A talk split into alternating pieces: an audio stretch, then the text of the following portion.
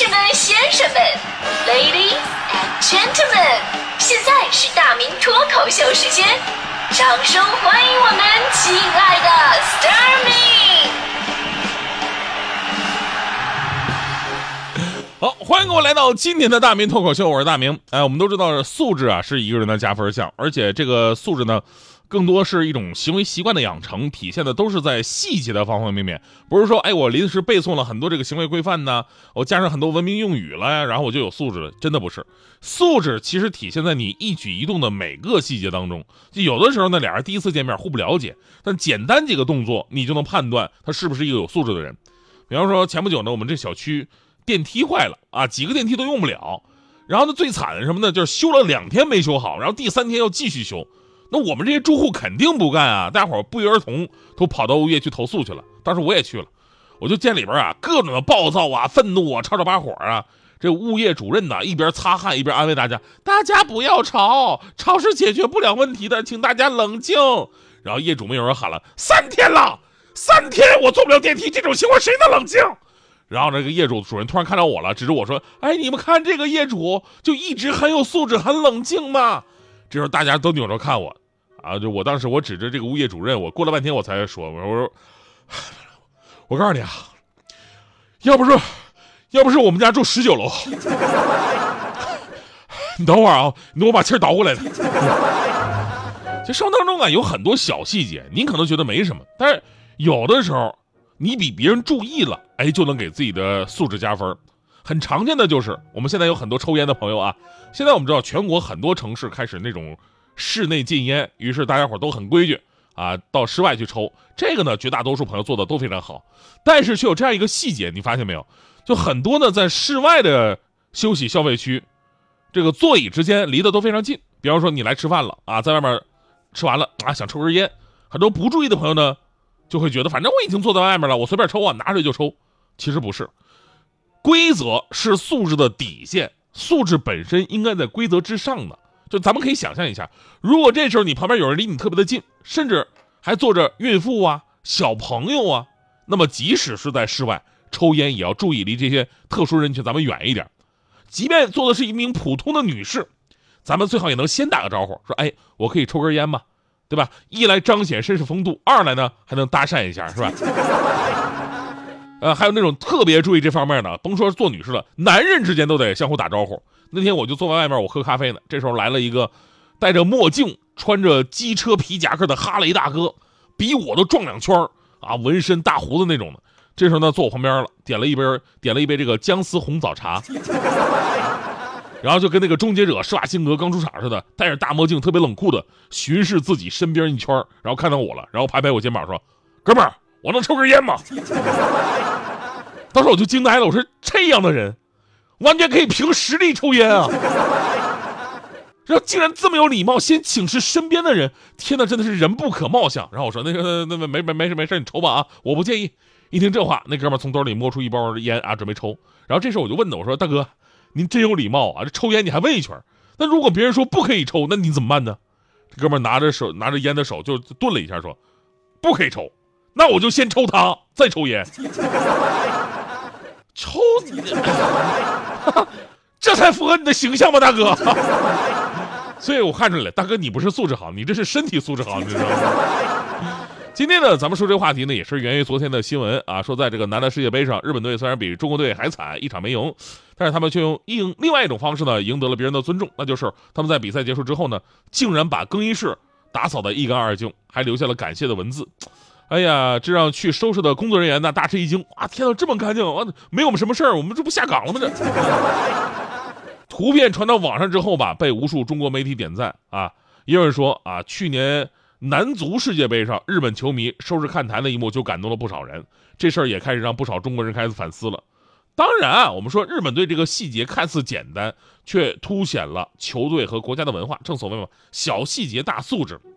我们当然我们也不用一味的夸赞人家，其实这些我们也能做到，对吧？只是你想不想去做，愿不愿意把这个文化建立起来而已。咱们中国呢，已经有企业能做到这一点了。这前天，阿里巴巴在杭州举行二十周年的晚会。同时，马云也是也是他的一个谢幕演出嘛，现场吸引了六万员工跟媒体人前去，整个体育场你看是人山人海。也许你对阿里巴巴的创业过程不是那么的了解，当初啊，怎么就是十八个人的小公司能做到今天这么大的规模？但是在晚会结束之后，很多人就明白阿里巴巴为什么能如此成功了。你看，六万人的晚会结束之后，整个现场干净的不像话，一片纸、一个气球、一个水瓶都没有，每一个员工都随手把自己身边的垃圾划拉好带走了，现场啊就跟没有举办过活动一样。哎。也许咱们说收拾垃圾跟阿里的业务没有半毛钱的关系，但正是这种企业文化的细节彰显了一家公司的素质。所以，我们反思一下，我们生活当中有的时候所谓的这个不拘小节，真的有的时候会给自己减分的。比方说，有的朋友电话不喜欢静音，你在外面不静音还好，但在办公室这种公共而且需要安静的场合，大家伙都在办公，都在读书，对吧？就很不合适。强哥就是啊，强哥自己喜欢刘德华。然后呢，这个电话铃啊，就设置成刘德华的那首《今天》，等了好久，终于等到今天。我成天跟他在一起，本来我也挺喜欢刘德华，现在我一听那歌我就想吐，你知道吧？我们办公室呢，时不时就想起，等了好久，终于等到今天。然后有的时候我们节目组自己啊开个小会啊，我在这儿跟大家伙布置任务呢，说哎，咱们下周啊，咱们下周先等了好久，终于等到今天。啊，不好意思，我先接个电话，你们先聊啊。呃，好好，呃，咱们下周啊，把这个报名的听众啊，等了好久，终于等到今天。你身边是不是一个也有一个这样的呢？除此之外，咱们再来说说那些影响我们形象的小细节，比方说进门的时候，咱们要先敲门，哪怕是再熟悉的朋友，也要尊重隐私。递剪刀、刀子这些物品的时候呢，刀尖一向朝向自己。公共场合不说脏话，不对异性指指点点。路遇发传单的，咱们尽量收下。如果要丢弃呢，也在对方看不到的情况之下，别当面就把它扔了，对吧？即便是你不愿意接受，也请微笑着拒绝。即使马路上没有车来车往，也请等绿灯了咱们再过马路。在电梯或者办公室比较安静的公共场所打电话，小声一点。对上菜的服务员或者送快递的人员说一声谢谢，礼貌对待清洁工、环卫工人等等，不要自视高人一等。还有一点就是干什么事儿吧，咱们都得有始有终，这个真的特别重要。比方说你答应人家去做的事儿，成没成的给人回个话，别石沉大海。跟一个圈子、一个群体，咱们说再见的时候，甭管原因是什么，最后咱们都好好的告个别，这是对别人的尊重，也是对曾经的自己的一份尊重。说到这儿啊，我真的我就想起了我的前任搭档黄欢同学。欢欢，我们知道当年走得早啊，呃他做了两年节目就走了嘛，对吧？走得早嘛。本来呢，他走的时候也可以不用跟我们交代什么，但是我记得那次黄欢同学真的是非常郑重，要请我们节目组一起吃个饭。然后就在吃饭的时候，特别郑重，而且心怀感恩的。还有那种不舍的那种眼圈啊，就红了，反正那种感觉啊，说出了那句话，说：“亲爱的同事们，我本人已经做好了决定，我要辞职离开这里了。”我记得他说完这句话，我们每个人都冷静下来，气氛是凝固的，我们谁都没有接上话，因为实在不知道该说什么，对吧？但是尴尬总是片刻的，接下来的片刻更加尴尬，因为这时候强哥的手机响了。等了好久，终于等到今天；梦了好久，终于把梦实现。所以是开会的时候，手机能不能静音？好久，终于等到今天；梦了好久，终于把梦实现。前途漫漫任我闯，幸亏还有你在身旁。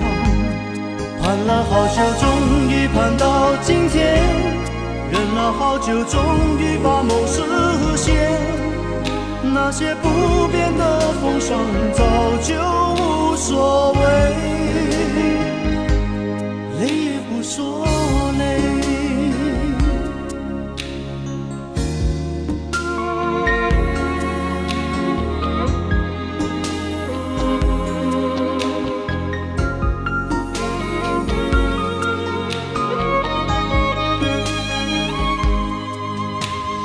不断失望，不断希望，苦自己尝，笑与你分享。